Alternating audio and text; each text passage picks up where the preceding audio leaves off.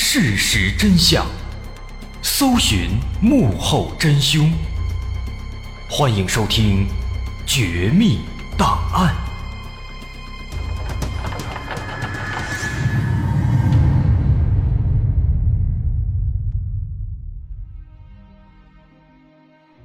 还原事实，探索真相。欢迎继续关注《绝密档案》，我是大碗。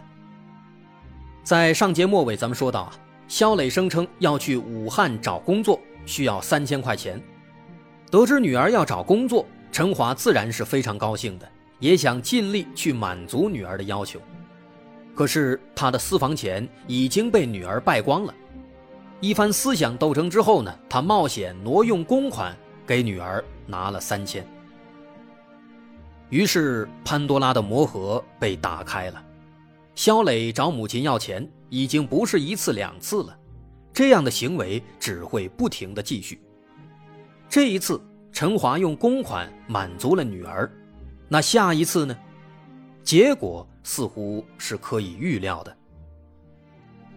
在拿到这三千之后啊，肖磊马上就没有心思去武汉找工作了，他就像是吸毒的瘾君子，饥渴了很久，一拿到钱。马上就迫不及待的去消费，找工作的事情早就抛诸脑后。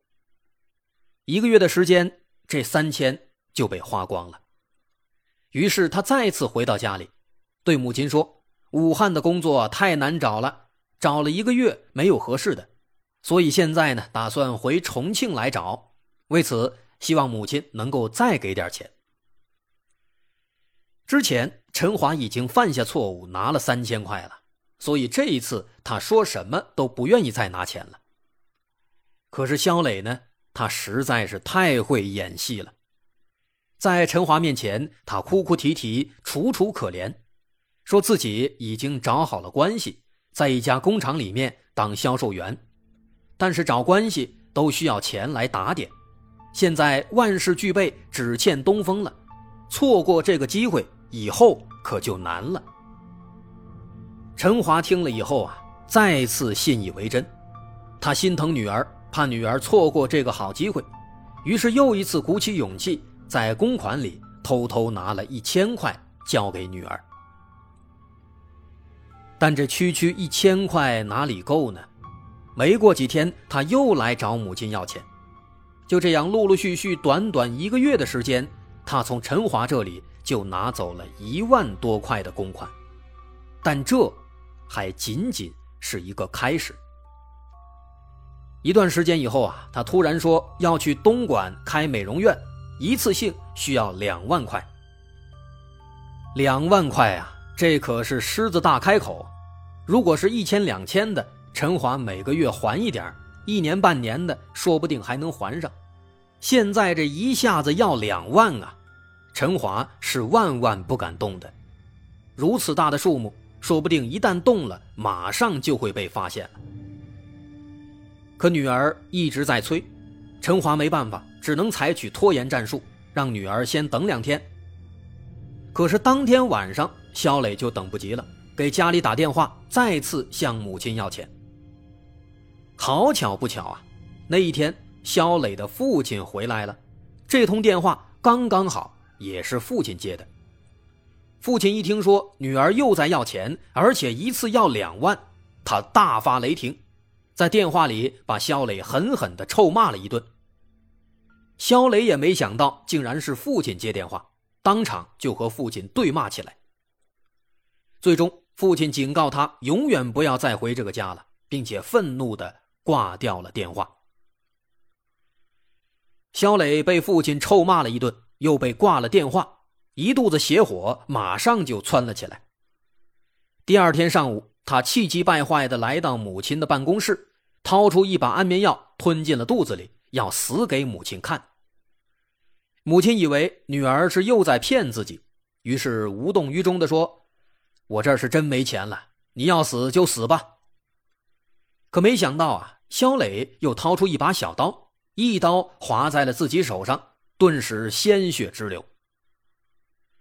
陈华看到之后啊，心疼坏了，他很想冲过去阻止女儿，但是理智告诉他不能过去，一过去就中计了。他怕自己心一软，再次上当了。于是陈华一咬牙，赶紧离开办公室，躲了起来。此时的肖磊啊，简直就是一个疯子。他看到母亲跑了，去外面找了一把斧子，把母亲的保险柜给砸得稀烂，把里面的五千多块钱全部拿出来，装进了自己包里，然后转头就要离开。但就在这个时候，安眠药的药效发作，他咣当一声晕倒在地上。等他再次醒来，发现自己正躺在病床上，这才知道是母亲心软，赶紧跑回来把他送到了医院。打这件事开始，肖磊算是看明白了，他发现母亲确实是心软，对自己是放心不下的，只要自己用一点手段，母亲肯定会拿钱。于是，肖磊开始变本加厉地向母亲要钱，以各种理由逼迫和要挟，而陈华出于对女儿的爱，一次次的让步，也一步步的走向深渊。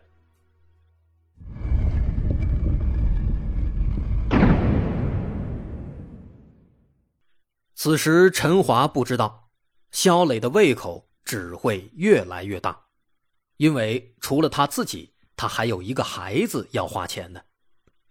别忘了，肖磊和最后一任男朋友在上床之后怀孕了，在二零零二年，他偷偷把这个孩子生了下来。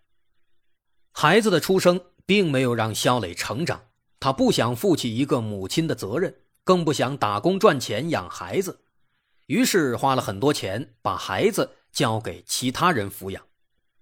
大人孩子一起花钱，这开销。只会越来越大，因为此时母亲已经不再相信他的谎言了，所以肖磊向母亲要钱的手段也开始越来越多。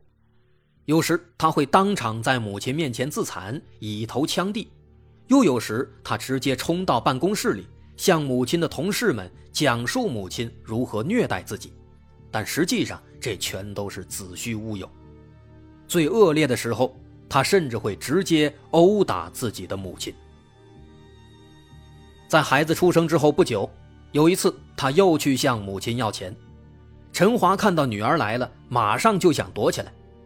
肖磊看到之后啊，马上就冲过来，一脚踢过去，把一张凳子踢向了母亲。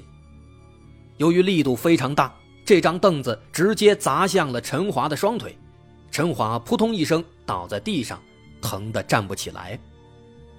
而肖磊呢，就像是没看见一样，一只脚踩住凳子，一边慢悠悠地说：“我又没打你，你喊什么呀？”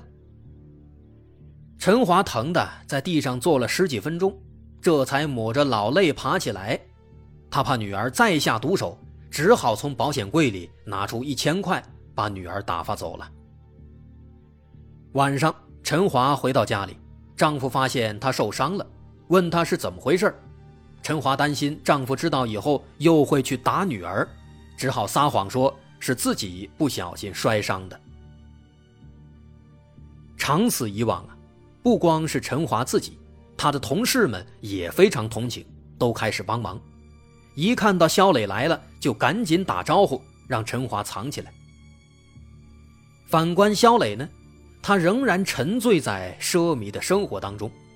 他能不眨眼就花上一千两百块买一套化妆品，他能花三千块买一套裙子，他能花一万块办一张美容卡，甚至随随便便就掏出数千块租一辆桑塔纳，开着四处玩耍。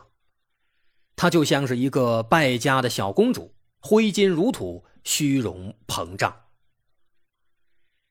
肖磊陶醉在别人对自己的殷勤和奉承当中。全然不知自己的母亲即将大祸临头。截止到二零零三年七月，陈华粗略统计之后发现了，短短一年半的时间，他已经偷偷的从公款当中拿走了二十二万，无一例外，全都交给了女儿。如此之大的数字啊，就算他想慢慢还，没个十年八年也是不可能还上的。可十年八年，这变数太大了，一旦被发现，他必定要面临牢狱之灾。一想到这里啊，陈华每天心惊胆战，经常抹着眼泪让女儿还钱。但实际上呢，陈华的心里也知道，他也没底。女儿满嘴跑火车，他真的不清楚女儿在外面到底有没有工作，到底能不能还钱。他实在是走投无路了，只能向朋友、向亲戚借钱，能还一点是一点，同时也在不断的催促女儿。这天天被催债，肖磊不胜其烦。为了让母亲闭嘴，二零零三年八月二十八号。肖磊买了一大堆名贵的礼品，喜气洋洋地回到家中，对母亲说：“这些呀，是你未来的女婿送给你的。他是香港的房地产老板，叫林志生，现在在重庆做生意，他有上亿元的资产呢。”陈华听了之后啊，内心毫无波澜，他早就听惯了女儿的谎言了，生怕再次中计。没想到第二天，一个陌生男子突然给陈华打来电话。男子操着一口塑料普通话，彬彬有礼地向陈华问好，并声称自己是肖磊的男朋友，叫林志生，还说过阵子有空了要来家里拜见他。转过天来，又有一个陌生的女人给陈华打电话，这个女人也操着一口塑料普通话。说自己是林志生的母亲，还煞有介事地聊起了林志生和肖磊的婚事。又过了几天，林志生的表妹、表姐和一个侄子全都陆续打来电话向陈华问好，并且都在关切林志生和肖磊的婚事。接了这么多奇奇怪怪的电话，陈华的内心其实已经开始松动了。难道女儿真的傍上了香港大老板吗？但是理智告诉他不能轻信女儿的话，也许这是另一个圈套呢。不过啊，他仅剩的这一丝理智很快就没有了，因为没过几天，肖磊竟然抱回来一个大胖小子。这个大胖小子其实是肖磊和前男友的孩子。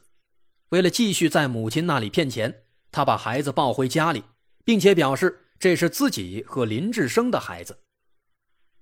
看到孩子，陈华整个人都震惊了。他仔细看了看这个小孩，发现他和女儿长得确实非常像。于是，终于，他再次陷入了女儿的圈套，真的以为女儿和一个香港老板在一起了，并且现在。还有了一个孩子，在相信之后啊，陈华也暗自松了一口气，有了这么一个当老板的女婿，那二十多万的公款应该马上就能还上了。这件事儿站在旁观者的角度啊，我们只能感叹，陈华这个母亲竟然如此天真，那些打来的电话，那些所谓的林志生亲家母等等。很明显，都是肖磊的狐朋狗友们假扮的，这一切的目的就是为了在陈华身上得到更多的钱。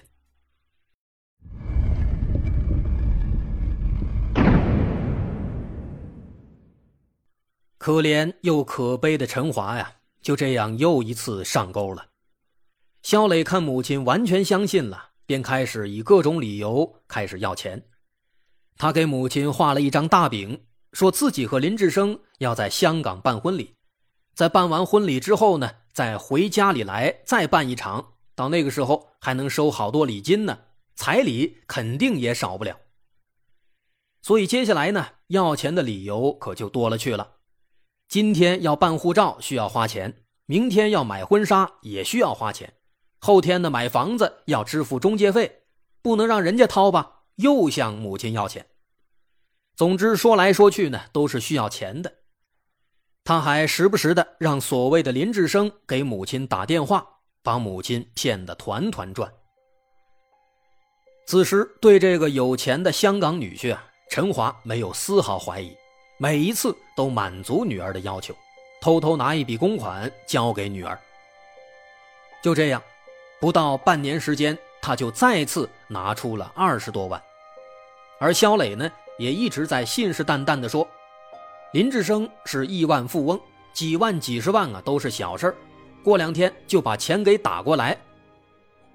然而陈华等了大半年，这过两天还是没有到来。直到二零零四年六月，厂里传出消息，陈华所在的门市部要被撤销了，那自然就要清查部门里的所有账目。这一下。陈华彻底慌了，他多次找到女儿说明情况，央求女儿把钱还上。为了稳住母亲，肖磊一边让林志生给母亲打电话，一边伪造了一张欠条，上面写着：“今欠母亲陈华女士每金十万元，以本人名誉担保，将于六月十七日还清。借款人林志生。”陈华拿到欠条。心里总算是稍微放心了一些，他还把欠条复印了几份放在保险柜里。但是没想到，没过几天，肖磊就偷偷打开保险柜，把欠条和复印件全部销毁，甚至还拿走了四千多块的现金。而就在陈华欲哭无泪的时候啊，另一个更加糟糕的消息传来了。二零零四年六月底，厂里正式开始。对陈华所在的门市部展开账目清查，他挪用公款的事情终于暴露了。大难临头，已经没有了任何退路，陈华呢也彻底放弃了。七月八号早晨，他做好早饭，来到女儿的卧室，平静地对还没起床的女儿说：“我走了，你好自为之吧。”这一走呢，就是好几天。肖磊还以为他跟父亲一起去涪陵做生意了，丝毫没有在意，仍然天天和一帮小姐妹们快活逍遥。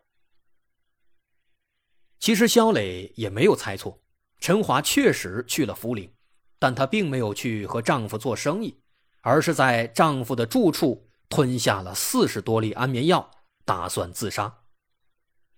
万幸的是，肖磊的父亲及时发现。并及时把他送到医院，挽回了一条命，但他仍然因此昏迷了五天五夜。但五天五夜醒过来之后啊，迎接他的却是冰冷的镣铐。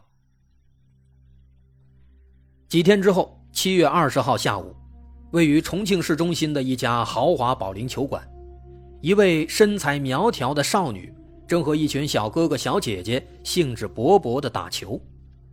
这位少女身材姣好，她身上穿着黑色紧身 T 恤，下身穿着白色迷你裙，身材傲人，青春靓丽。这位就是肖磊。正玩的高兴呢，忽然肖磊的手机响了起来，接起电话，里面有人告诉他说，他妈妈突发疾病，非常危险，要赶紧来医院一趟。肖磊听了，急匆匆地回到家中，然而迎接他的。是两位法警。到这个时候，我们的小公主才意识到啊，自己的快活日子终于到头了。最终经查实，从两千零二年到两千零四年，陈华通过做假账的方式，私自挪用了厂里的公款高达五十五万余元，而这些钱都已经被他的女儿挥霍一空了。二零零五年三月八号。陈华因挪用公款数额巨大，被重庆市渝中区人民法院判处有期徒刑十五年。纵观这整起案件啊，肖磊似乎是主角，贪图享乐、爱慕虚荣是他堕落的主要原因，但客观上的原因也是不能否认的。假如陈华不过度的溺爱。假如其父亲不是以简单粗暴的打骂作为管教的方式，假如工厂在账目管理上再严格一些，是不是在不同程度上都可以阻止肖磊的堕落呢？但是，现实生活中没有假如，有的只是结果。在这场闹剧当中，悲剧的主角其实还是陈华，是他一味的溺爱女儿，到了愚昧。到了痴呆的程度，结果既害了女儿，又害了自己。我是大碗，这个可悲的故事啊，咱们就说到这儿。感谢大家收听，如果您喜欢，欢迎关注我的微信公众号，在微信搜索“大碗说故事”，点击关注即可。我是大碗，感谢大家收听，咱们下回再见。